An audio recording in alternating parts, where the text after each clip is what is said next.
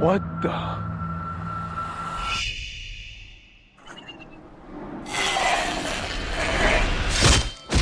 Chers amis, chers ennemis, amateurs ou haters de films d'horreur, que vous adoriez les effusions d'hémoglobine ou qu'elles vous révulsent au plus haut point, que vous soyez un fou furieux masochiste en quête du grand frisson, ou que vous ne compreniez pas l'idée même de vouloir se faire peur en appuyant sur le bouton play d'une télécommande, ce podcast est fait pour vous. Car dans notre mission suprême d'identifier le film le plus flippant de tous les temps, celui après le visionnage duquel il n'y a pas de retour en arrière possible, eh bien, il y a parfois plus matière à réfléchir qu'à s'indigner, plus matière à rire qu'à se faire peur, pour nous rappeler au final une chose très importante, le film d'horreur est peut-être moins celui que vous voyez sur l'écran que celui que vous vivez chaque jour de votre vie. Bienvenue dans Dissected. Et nous sommes réunis aujourd'hui avec euh, mon partner in crime, si j'ose dire, Hugues. Avec Hugues. Eh bien, Moritori t'es saluant, Trauma. C'est fort à propos, surtout en... quand euh, nous allons parler d'un film de Zack Snyder, hein, qui a fait euh, 300 à propos des, euh, des guerriers spartiates. Bon, bon, il n'est pas question de ça ce soir. Nous parlons de son film le plus récent, qui vient de sortir sur Netflix et qui s'appelle Army of the Dead. Euh, le film est avec Dave Bautista, Ella Purnell, Nora Arnezeder, qui est la petite française du film, euh, Tig Notaro et euh, Omari Hardwick. Euh, Pour Army of the Dead, le réalisateur de 300, Watchmen, Man of Steel et plus récemment euh, Zack Snyder's Justice League, avec son nom dans le titre du film, s'il vous plaît, dont on a beaucoup parlé, mais dont il n'est pas non plus question ici ce soir, quoique, nous verrons. Eh bien, Snyder revient à son genre de prédilection, ou du moins à son genre des débuts, puisque son premier film à Hollywood, figure-toi, Hugues, fut Dawn of the Dead, qui était déjà un film de zombies et un remake euh, du film de 1968, euh, 78, du pape du genre, George Romero. Alors, je vous avoue que je me suis demandé s'il ne s'agissait pas encore d'un remake d'un film de Romero sachant que je m'y perds un peu dans la filmographie euh, du grand maître euh, des films de zombies, qui a réalisé euh, Night of the Living Dead, Dawn of the Dead, qui, donc, qui a déjà été refait par Snyder en 2004, Day of the Dead, Land of the Dead, Diaries of the Dead, Survival of the Dead, et même Sleeping with the Dead. Non, je déconne, il a pas fait celui-là. Mais euh, mais bon, voilà quoi, ça fait un, un Dead en plus quoi, Army of the Dead. Donc euh, j'ai tapé dans Google film de zombies à Las Vegas et je n'ai pas trouvé, à ma grande surprise, un seul film de zombies qui ait déjà été fait à Las Vegas. Surprenant. Ah, Moi, ouais. je trouve que c'est le lieu des films de zombies par excellence. Euh, à part peut-être euh, Chérie, j'ai agrandi le bébé, mais euh, C'est une seule ville au monde où tu peux voir des gens qui sont des zombies 24 sur 24. Ouais, Exactement. Voilà, c'est peut-être parce que c'était peut-être trop évident en fait euh, que tu vois euh, Romero avait préféré en son temps les centres commerciaux, tu vois qui étaient euh, voilà qui dénonçaient la même chose finalement une société zombifiée. Mais euh, mais ouais voilà c'est euh, je pense que c'est le premier film de zombies à Las Vegas. Et je t'avoue encore Hugues que euh, beaucoup de confessions ce soir que je m'attendais à voir un classique du film de zombies, de zombies, à savoir la Home Invasion, Mhm. hein, qui est euh, tout simplement un groupe d'inconnus, tous avec des, des profils euh, socio-professionnels différents, qui s'unissent pour euh, résister ensemble à une invasion de zombies qui tente de pénétrer Ouais, ouais. dans l'endroit où ils se sont retranchés, quoi. Et euh, ces zombies, bah, comme on vient de le dire, signifiant souvent la propre aliénation de l'être humain euh, par la société de consommation. Ah, il y a une signification au film de zombies parce que, alors, euh, de mon point de vue extérieur et peu documenté, je pensais qu'il n'y avait aucune signification à ça. Ah bah, Je suis très heureux te- tu trompes Oh là je- complètement. Je sens que ce podcast va me transformer. Attends, Romero est le- le- un des réalisateurs les plus euh, politiques qui soit dans le cinéma et tous ses films de zombies ont une signification, que ce soit une dénonciation de la société de consommation, une dénonciation des euh, gated community, des, des, des, des- des plus riches qui sont Ouais. les plus protégés. Euh, tous ces films ont un sens euh, particulier et son premier qui était euh, le racisme, sachant que le- on est dans les années 60, le personnage principal de Night of the Living Dead est noir Ouais. et lutte contre des zombies blancs. Euh, ce qui était euh, assez euh, précurseur en 1960 finalement. Donc oui, non, les films de zombies ne sont pas que des films d'attardés. j'ai pas dit ça, j'ai pas osé. mais mais voilà, pour revenir à notre film de, de ce soir, Army of the Dead, eh ben c'est pas tout à fait le même film quoi. C'est pas le Home Invasion. On est plus proche, j'ai trouvé, de Ocean's Eleven. Mais complètement.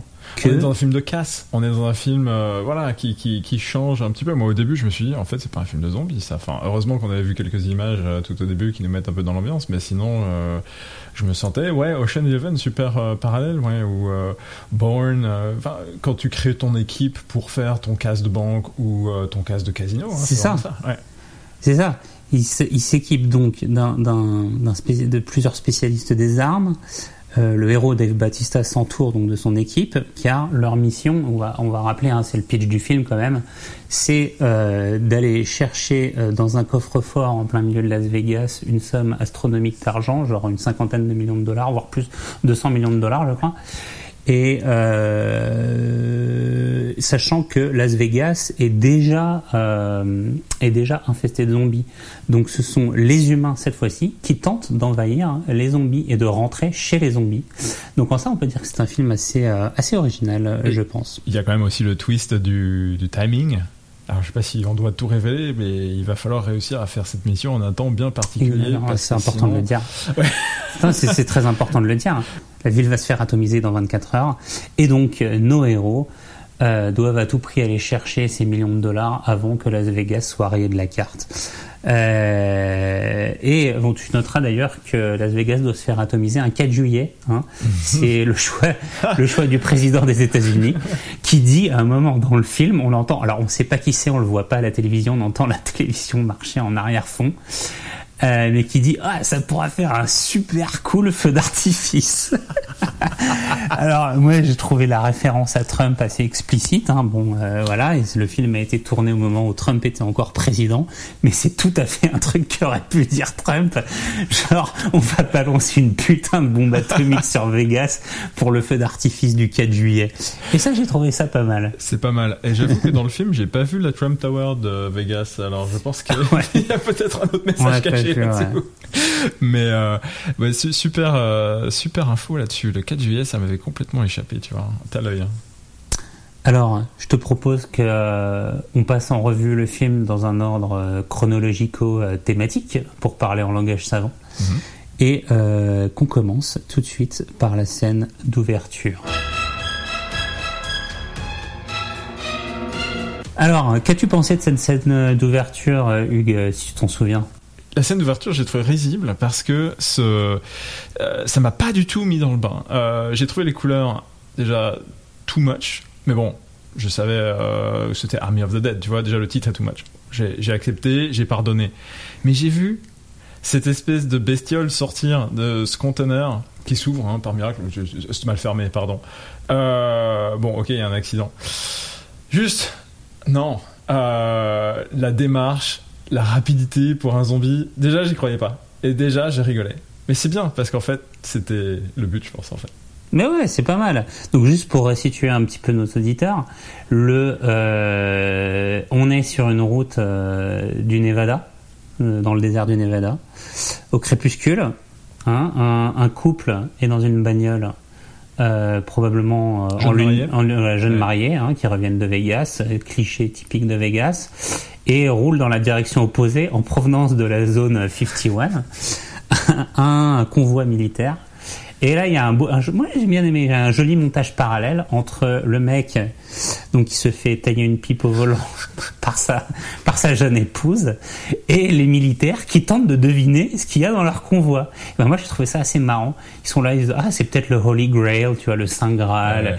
Ils, émettent des hypothèses, ils sont, on est déjà dans le gambling d'une certaine manière. Et il y a un joli montage parallèle entre, entre ces deux scènes. Donc, évidemment, premier cliché identifié dans ce film d'horreur le rapport sexuel. Bien sûr, qui, ouais, ouais. Tout de suite, j'ai pensé. se termine. Euh, L'amour du militaire. Voilà. Iné tout rapport sexuel se termine inévitablement par la mort de, de ceux qui, qui, consomment. Bon, là, bon, ils sont mariés, donc bon, ils ne pêchent pas trop, mais mais, mais ils périront, hein, sans, sans, spoiler. Hein, premier feu d'artifice du film Premier d'artifice, énorme crash voilà, qui, entre les deux bagnoles, qui donne lieu évidemment à la libération du zombie qui était dans le convoi. Et c'est là que ça part en cacahuète. Mais le film n'est justement, euh, n'est justement pas là. Enfin, c'est pas, c'est pas la contamination quoi le sujet du film. Et c'est un peu ce qu'on a dit dans l'intro. C'est euh, le, le, le c'est tout, tout, tout, tout se passe dans le générique. J'aime beaucoup ton hésitation. Je pense que c'est très représentatif de ce que c'est. c'est un film euh, dont tu ne peux pas forcément comprendre euh, l'intérêt au début. Et en fait, à mon avis, t'as quand même il y a quelques belles scènes gore, ok. Il y a un rythme euh, très catchy. il y a une belle, une belle filmo. Clairement, très bonne musique qui, qui, te font bien, mais tout ça, c'est destiné à rire. Euh, c'est moi, j'ai envie d'appeler ça du zomburlesque. Je sais pas si ça existe. c'est pas mal. J'aime bien. Tu le sens déjà. Tu crées un style. le, le, le, premier, euh, le one zombie qui sort euh, à ce moment-là, il, est déjà. Exprès. Il est déjà. Ben ouais, ouais. Mm. bon, ça, voilà. À partir de là, il y a du burlesque. Clairement, le, premier militaire qui se fait mordre, c'est une référence pour moi à, à Evil Dead. Euh, il est en carton-pâte, il émet un son rauque euh, complètement caricatural. Euh, c'est fait exprès. Ça, c'est pour les geeks des films de zombies, quoi. C'est une petite référence. mais ce que j'ai bien aimé, c'est que donc, ce qu'on peut considérer un peu comme une scène à part entière du film, c'est son générique. on peut dire que c'est un peu la deuxième scène du film après ce début, ce début, ce début au cœur de l'action c'est c'est un film de zombies en accéléré en fait. Il évacue tout le film de zombies dans le générique. C'est en accéléré toute la contamination de Las Vegas, euh, qui est d'ordinaire le sujet des films de zombies. C'est vraiment euh, c'est comment les zombies euh, se propagent, comment ils s'attaquent à un groupe d'individus, quels individus en ressortent vivants et le peu d'individus qui ressortent vivants de Las, Vegas, à la fin de ce générique de 2-3 minutes seront les héros du film qui va suivre. Euh, et, j'ai adoré ce générique. Moi aussi, ça m'a vraiment mis dedans et j'ai bien compris, euh, encore une fois, pour l'aspect, l'aspect humour, parce que t'as pas mal de scènes euh, stupides là aussi, les gens qui se font surprendre, enfin, mais, pas du tout flippant. Pas du tout flippant, c'est au rythme de Viva Las Vegas de, de Elvis Presley, t'as un Viva Las Vegas et tu vois tout le monde qui se fait bouffer dans un carnage, c'est un bain de sang. Et, euh, voilà quoi, t'as tous les clichés de Vegas dedans en plus quoi. Tu vois les, euh, les showgirls qui deviennent des zombies, tu vois l'enterrement de vie de garçon, tu vois le milliardaire qui joue euh, au, euh, au, blackjack. Enfin, moi, et, et c'est propre à Zack Snyder. Hein. Il, fait toujours des génériques de fou quoi. Il a fait notamment dans Watchmen, tu voyais un peu toute l'histoire des États-Unis. Mm-hmm. Euh, défilé dans le générique à laquelle prenaient part tous les super-héros de Watchmen euh, en accéléré comme ça. C'était une belle fresque. C'est il y a un côté un peu fresque. Ouais, tout à fait, ouais. je vois bien. Euh, et alors, quel, quel est l'intérêt de quelque chose comme ça? C'est tu places l'histoire, tu places le contexte, tu vois où tu vas te situer, tu vois des choses en accéléré, donc ça te fait vivre quelque chose, une histoire dans l'histoire? Ouais. C'est ça, je pense qu'il a voulu. Moi, je pense qu'il a voulu évacuer le film de zombies auquel on s'attendait. Mhm. Parce que moi, je m'attendais vraiment à ça, genre à des gens qui résistaient dans Las Vegas à une invasion. Et euh, il l'a évacué pour arriver avec un autre sujet qui est donc le film de braquage, quoi, le film de casse, où les, euh, où les héros, euh, où finalement ce sont les humains qui vont essayer de s'infiltrer chez les zombies pour pouvoir prendre de l'argent. Quoi. Mm. Et en fait, il y a un décalage dans ce film entre le titre qui est hyper conventionnel, traditionnel, et puis l'image du film, euh, de l'affiche du film, qui est très pink, très moderne. Euh, c'est rainbow, on est tous ensemble, euh, tu vois, c'est super pop, ouais. ouais très très pop. et qui, qui, représente bien l'espèce de dichotomie du film dont, dont, tu viens de parler, je trouve, euh, le décalage.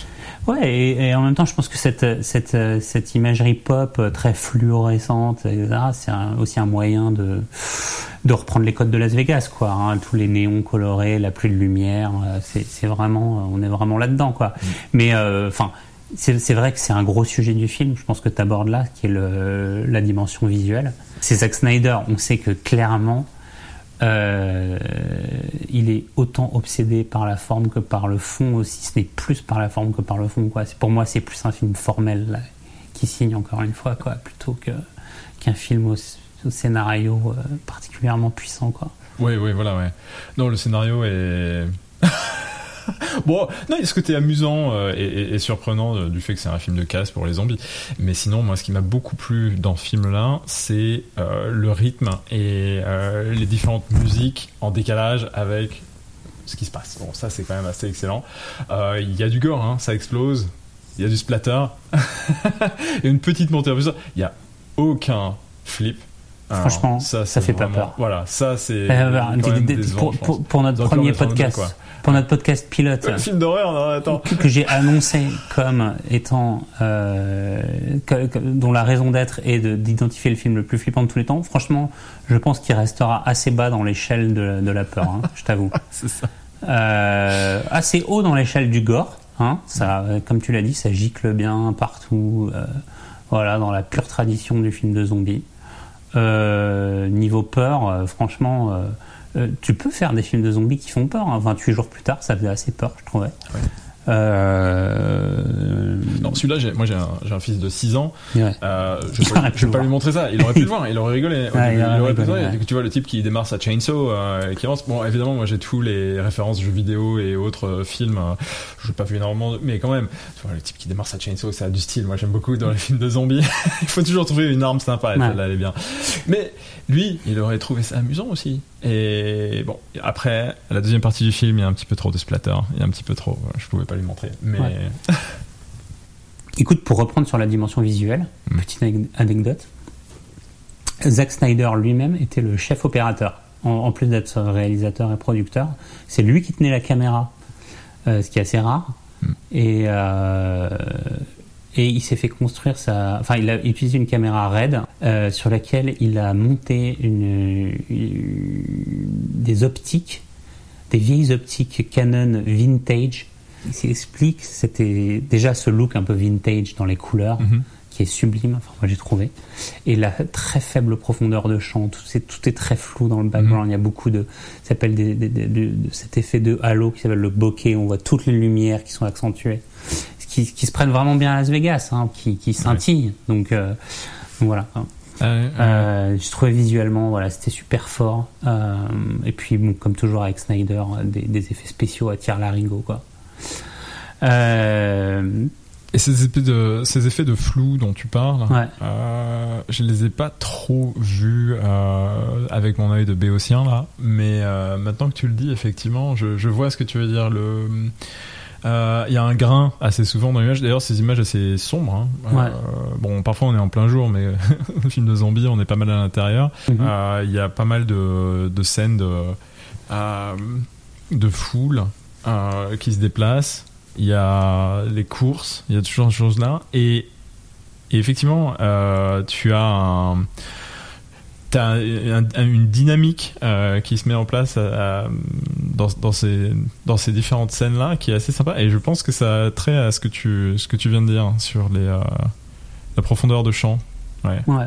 Bah, et disons que la pro- il joue vachement avec la profondeur de champ. Moi, j'ai trouvé dans, dans une scène en particulier, euh, qui est celle des zombies qui sont en train d'hiberner. Je sais pas si tu te souviens. Ouais. Euh, ils sont euh, tous en train de dormir et ils sont censés traverser cette salle pour euh, Mmh. atteindre le coffre-fort. Et euh, ça se passe dans le noir total. Ils sont tous debout en train de, dormir et ils doivent vraiment frôler les zombies. Et du coup, on n'y voit pas à, euh, on n'y voit pas à un mètre, quoi. Et tu t'es vraiment un personnage à part entière dans cette scène-là, puisque justement, comme il a une optique euh, particulière où tu as très peu de profondeur de champ, et que la scène en plus se passe dans le noir, où ils avancent pas à pas, ils découvrent des- têtes de zombies les unes après les autres, tu es vraiment dans cette situation-là avec les personnages, puisque de toute façon, tout est flou autour de toi à plus d'un mètre, quoi, grâce à l'optique que- qu'il utilise. Donc vraiment là, je trouve que la forme, c'est-à-dire vraiment le choix de cette optique, il y a une très faible profondeur de champ qui fait qu'on voit finalement qui, que, qui est très, enfin les éléments qui ne sont que très proches de la ouais. caméra, sert vraiment le, le scénario à ce moment-là, quoi. C'est vrai. Euh, Et, et pour autant, il l'a pas rendu très flippant. Euh, ça Non. aurait pu. ça aurait pu. Ouais. Ça aurait pu et on flippe pas beaucoup. Non, quoi. parce que ça va vite. Il n'y a pas beaucoup Ouais. d'attente. C'est un moment qui passe quand même assez rapidement. Euh, Ouais. Comme tout, il y a un gros rythme. hein, donc c'est c'est le film d'action. Mais euh, et puis ça finit par ça finit par la rigolade. Quoi. Encore une fois, clair, ça finit par le too much. Euh, on est dans la deux mesures, mais c'est amené d'une manière qui est qui est vraiment euh, effectivement bien faite. Ouais, ouais. Alors, on n'a pas parlé d'une scène qui, se passe euh, plutôt euh, au début du film, qui est cette espèce de zone de quarantaine qui existe Mm. entre. Alors, il faut savoir que euh, donc Las Vegas, la raison pour laquelle les zombies restent à Las Vegas, c'est qu'ils ont installé des containers tout autour de la ville qui forment une espèce de mur de containers.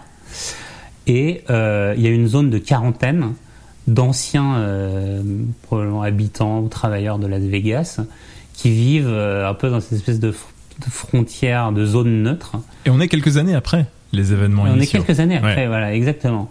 Et euh, qui n'ont pas le droit de sortir et euh, qui s'apprêtent justement à sortir en effet pour prendre un bus euh, avant la nucléarisation de la ville, mais mais on est un peu dans cette situation des immigrés américains à la frontière. Moi, j'ai trouvé. Hein. Il y avait il y avait un petit un petit propos politique à la Romero justement. Non, t'as pas trouvé toi Ça m'avait pas vraiment effleuré sur le moment. Euh, J'ai cru que c'était euh, juste des gens qui étaient confinés parce qu'ils étaient malades. Moi, je voyais plutôt un, un rapport avec le traitement des pandémies. Ouais, Mais, euh, mais, mais effectivement, maintenant que tu le dis, euh, c'est possible. Et puis, si tu fais le rapport avec la politique, Trump, le 4 juillet, effectivement, il y a un petit fil conducteur que j'avais pas vu à ce niveau-là. Ouais.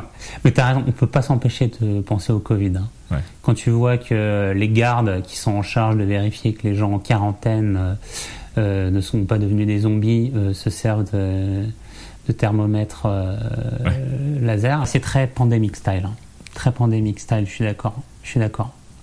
Ouais, il y a, y a le côté euh, port du bout du monde avec les conteneurs partout, euh, dernier bastion de l'humanité avant avant cette férocité qu'il y a derrière. Il y a, ouais, je sais, je sais pas si c'est quelque chose qui arrive assez souvent dans, dans ce genre de film.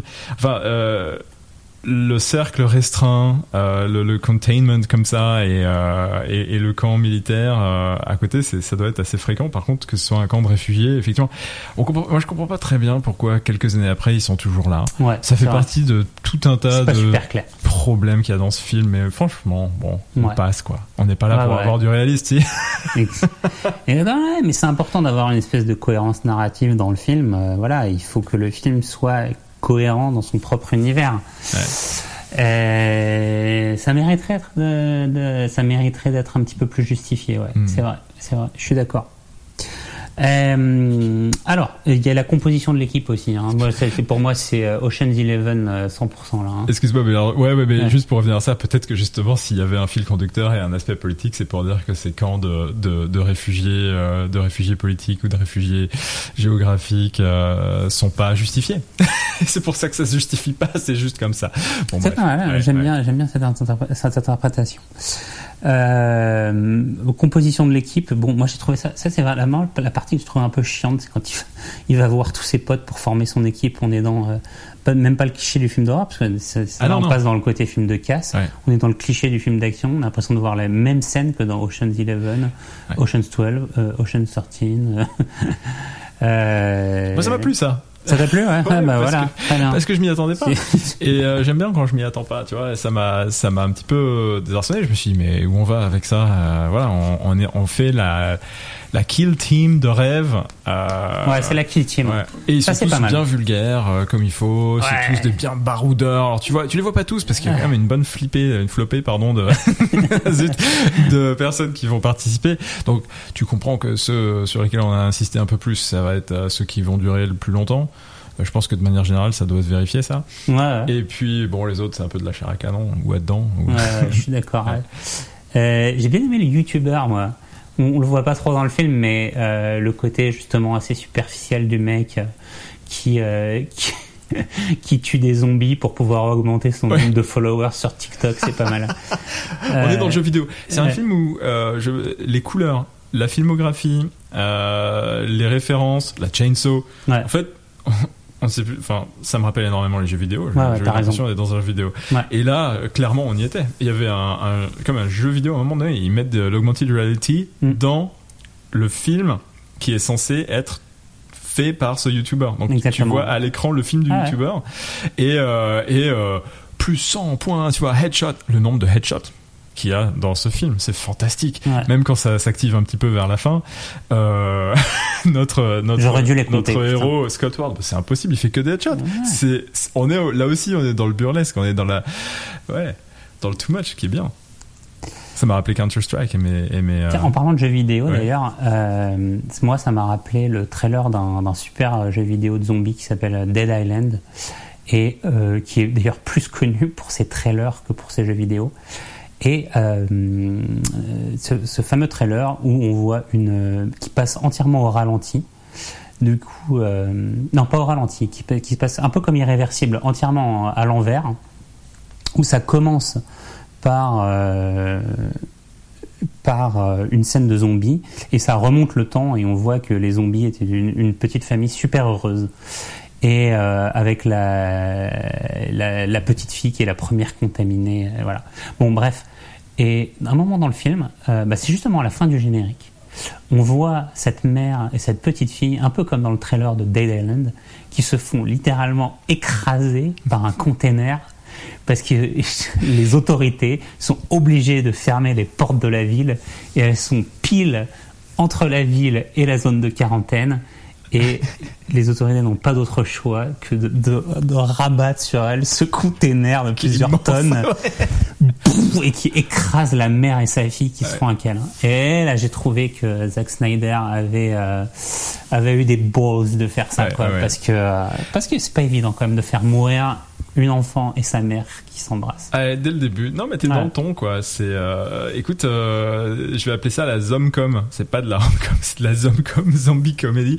Et, et, et en plus, dans le générique, cette, euh, cette nana que tu vois là, elle a l'air d'être la, la grosse warrior qui arrive à tuer tout le monde qui s'en sort. Et là, à la dernière seconde, elle se fait choper par les zombies. Il y a sa fille qui veut pas la lâcher, qui revient. Et ce conteneur qui les écrabouille comme des tomates, c'est, voilà, c'est bien. Désolé. Pas de souci. Bon, on arrive, à, on arrive à la fin de notre podcast là. hein. On, a, on a fait nos 30 minutes. Euh, ça passe super vite. hein. Moi, j'avais encore 10 000 trucs à dire, mais je pense qu'il faut qu'on se restreigne un peu à cette petite règle de temps. Hein. Ah, il y a quand même. euh, Alors, qu'est-ce qui t'a plu? Quels sont les moments qui t'ont bien plu? Je crois qu'il est temps d'établir notre biggest fear factor et notre biggest fun factor. Alors, euh, Tu peux passer au fun factor, je pense. il n'y a pas beaucoup de fear factor. Hein. Euh, allez, je vais commencer par le fear factor parce qu'il est vraiment, il fait pas vraiment super peur. C'est plus pour moi euh, le moment, je vais dire, le plus impressionnant. C'est le moment où euh, donc Dave, Ba- le héros qui est joué par Dave Ba- Bautista, Ward. Ward, Scott Ward. Qui dire le gardien, quand même. Ouais, vient de se faire euh, déclarer sa, fla- sa flamme par, euh, euh, par, une, nana assez cool dans le film. Et juste après qu'elle lui ait déclaré son amour, les portes d'un ascenseur en face de s'ouvrent et elle se fait briser la nuque par une rotation de la tête à 180 qui lui fait sortir la colonne vertébrale par la gorge. Je m'y attendais pas. J'ai trouvé ça super surprenant. Ça m'a, ouais, voilà, ça m'a pris par surprise.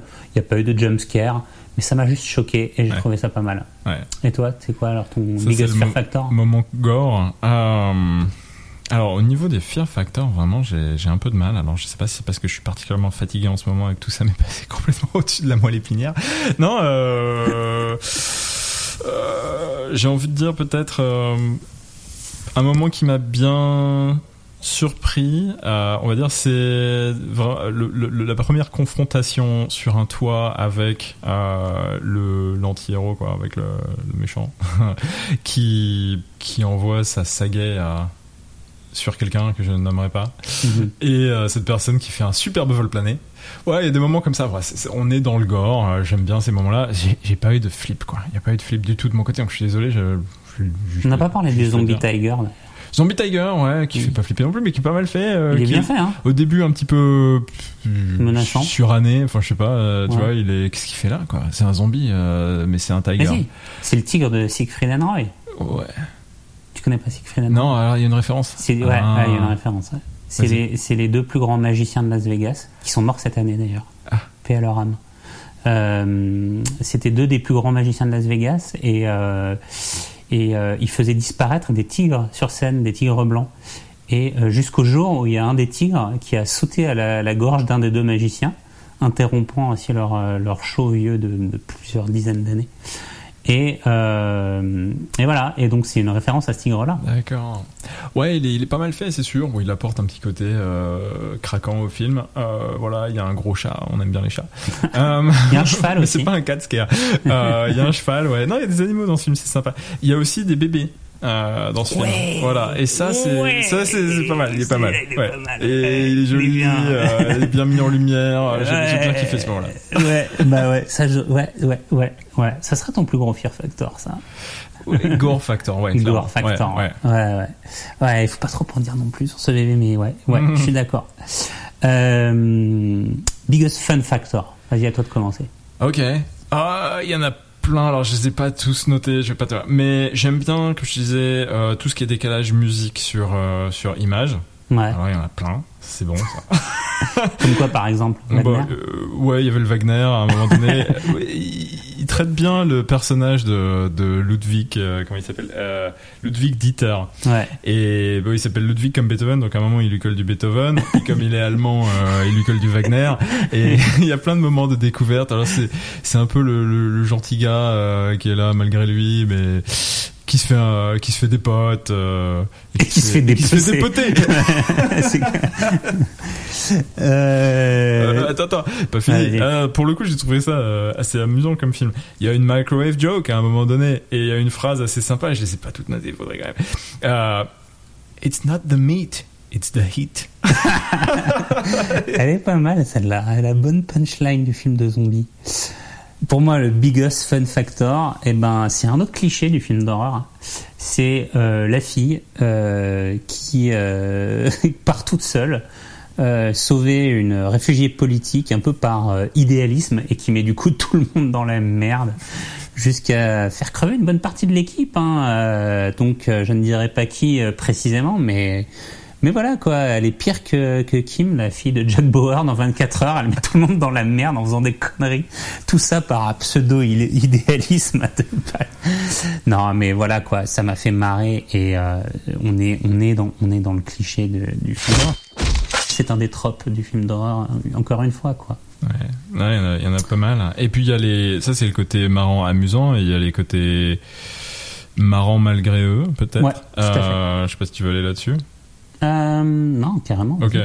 Ouais, euh, des petits côtés no-no comme ça. Bon, les zombies ont des sentiments. Ouais. Certains zombies, il y a deux catégories de zombies. hein.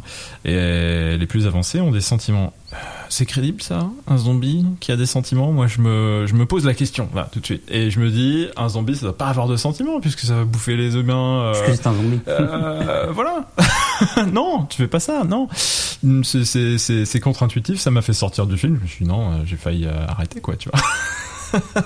Ben, écoute, moi je trouve que ce sujet-là est quand même intelligemment posé, tu vois. Il n'y a pas que des zombies intelligents et avec des sentiments dans le film. Ils, ils- ils identifient clairement deux catégories de zombies. On n'a pas eu le temps d'en parler, mais c'est... Euh, T'as les teubés, en gros, qui sont vraiment des zombies, quoi. Mais ça fait Et- pas sens. Et t'as les plus intelligents. Mais ouais, mais les plus intelligents, ils ont été. Les alphas, ils les appellent Les alphas. alphas. Ouais. Ils sont intelligents, ils communiquent entre eux. Ouais. Euh, Il y a tout un tas de choses qu'on pourrait euh, divulguer. Mais enfin, ils sortent pas d'une enceinte de container. Tu te fiches de moi, monsieur. Ouais. Il suffit de mettre une échelle, tu l'as construit ton échelle avec tout ce qu'il y a dans Las Vegas. C'est un peu leur royaume. Si, Ouais. si j'ai- tu vois, ils doivent leur faire une offrande. Ça, j'ai bien aimé ça au début pour, euh, tu vois. Donc il y, a- y cette espèce de, négociation qui s'installe entre les deux, où finalement, bah, le groupe des zombies, ils sont chez eux. C'est leur Mmh. territoire, c'est leur pays, tu Ils vois. savent que s'ils sortent, ils vont se faire flinguer. C'est leur frontière, exactement. Et il y a ce système d'offrande qui, moi, j'ai trouvé ça assez logique en fait. Donc tu es presque euh, triste pour les zombies finalement. Une nouvelle espèce animale qui disparaît. Mais et, et, et- et j'en viens à me poser Pardon, cette qui question. disparaît, peut-être. J'en viens à me poser cette question. euh, les ennemis ne sont-ils pas les humains dans ce film, tout simplement? Puissant. Ouais. Tu vas loin, mais c'est bien. Euh,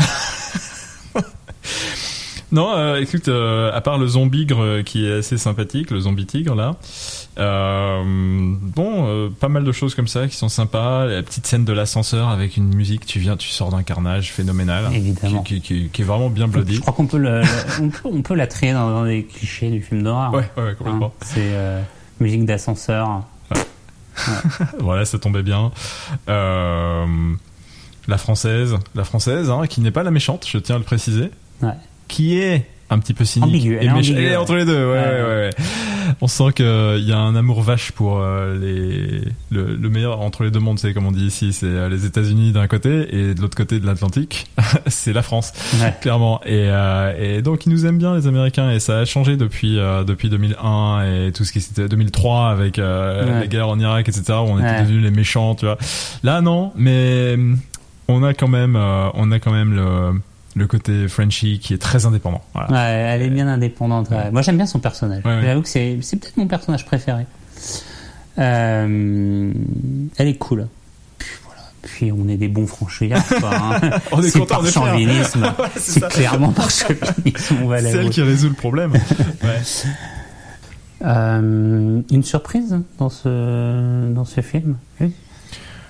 Bon, alors attends, que j'y pense. euh, Des surprises, ouais, il y en a eu une notamment pour moi. Au début, j'ai dû arrêter le film, remettre en arrière. C'est mon subwoofer qui m'a fait percuter sur quelque chose. C'était deux lumières qui avancent d'un coup au-dessus du premier convoi de militaires Le genre premier plan du film, quoi. quasiment le premier plan du film. Et, euh, et j'entends ce son qui sort de nulle part. Et je me dis, mais qu'est-ce que c'est que ce truc-là? Puis du coin de l'œil, j'ai vu ces deux lumières avancer d'un coup, comme si c'était des missiles. Je me suis dit, mais j'ai la berlue. Je suis revenu en arrière. même pas remarqué. Et euh, Vas-y, il faut que je, je remette le film une troisième fois. Merci. Il dure 2h20 quand même. non, ça va aller vite là. C'est euh, Ouais, au c'est bout de les 20 premières secondes. secondes. Voilà. C'est non, il faut pas, il faut pas prendre ta bière en même temps quoi. Faut bien regarder. Et, et ouais, en fait, il y a deux lumières du type UFO, euh, référence à la zone 51, tout ce que tu peux imaginer Ah ouais, qui c'est un petit là. clin d'œil Ouais. peut-être. Ou peut-être, euh, ou peut-être le, les prémices d'une d'une suite, parce que il y a un moment dans le film, moi qui m'a fait bugger, c'est il sème un petit élément de scénario qui est la time loop. Euh, au moment où ils arrivent proche du coffre-fort, ils voient une équipe qui est complètement, qui s'est fait bouffer par les zombies, qui sont passés avant eux. Et à ce moment-là, il y a euh, un, des, euh, un des personnages qui est n'est autre que comment il s'appelle Bon, bref, peu importe, qui dit, mais ouais, voilà. Ouais, ouais. Si et si c'était nous euh, Mais non, mais moi je, je pense que c'est un moment où il, il invente complètement quelque chose. euh, Il est. euh, Non, parce que euh, il y a des gros plans sur euh, sur des petits éléments de costume, comme une clé portée en collier autour du cou, etc., qui correspondent. à- J'ai bien regardé après, et puis même ça c'est vachement appuyé à ce moment-là. Euh, qui correspondent à, des, des, des, des, des artefacts que portent vraiment les personnages du film. D'accord, voilà, j'ai dû zapper ce moment-là, moi. Euh, J'étais à fond sur la musique. Donc si ça se trouve en fait, cette équipe qu'on voit qui fait son casse dans Las Vegas, c'est la, c'est la quatrième fois qu'ils viennent. Non mais euh, c'est ouais d'accord. Donc là, là effectivement bonne surprise parce que quel est le sens de ce truc-là euh, Si ce n'est bon, c'est pour nous faire parler, je pense, non? C'est pour nous faire parler et euh, bon, il y a une série télé qui est en développement. euh, Oh. Euh, donc à mon avis, il sème quelques petits éléments d'intrigue euh, qui, Ah, qui appellent une suite ou, Ouais, euh, ouais, ouais. ou un développement d'un spin-off pour une série. voilà. Ouais, donc il y a deux, deux petits éléments intrigants et ça se trouve on en a manqué d'autres, mais UFO et Time Loop, ouais effectivement. Donc ouais, c'est un c'est un film de zombies qui est aussi un film. Euh, Moi, ma théorie sur tes. UFO, sur Ouais. euh, les, les, les, les petits opères que tu as vus au début, que j'ai pas encore vu, mais je vais m'empresser de regarder, c'est qu'en fait, c'est euh, c'est peut-être eux tout simplement qui, euh, qui arrivent dans la temporalité du film telle qu'on la voit sur nos écrans. ouais. Hein? Eh ben pourquoi pas. Bonne explication. Alors, pour conclure, qu'apporte le film au genre? Tout le monde peut y trouver son héros. On est dans l'ère de la diversité, de l'inclusion, de on est tous égaux. Et là, ils sont tous égaux devant la mort. Il n'y a pas de problème. On est tous représentés. Ouais. Euh, sans doute pas nouveau dans les dans les zombies. Hein. On est tou- toujours des équipes assez assez, Assez éclectiques, ouais. Ouais. Mais euh, ça passe bien, je trouve, à ce niveau-là. Moi, je trouve que ça apporte pas grand-chose au film d'horreur. hein. Euh, ça apporte plus quelque chose, on va dire, au film de zombies, hein, car cette espèce d'inversement du récit, j'ai trouvé ça super intéressant et ça m'a plu. J'ai trouvé que c'était ça la grande originalité du film, c'était de se dire que des humains allaient envahir le territoire des zombies. Ce film-là, s'il y a une morale, c'est le destin d'un père qui voulait rendre sa fille heureuse. C'est le destin croisé avec sa fille qui va pardonner son père. C'est le destin d'une famille qui était vouée à se sauver les uns les autres, mais d'une manière un peu twistée. Et c'est le destin d'un film qui s'achève avec la musique la plus appropriée qui soit, quand même. Je vous laisse la deviner.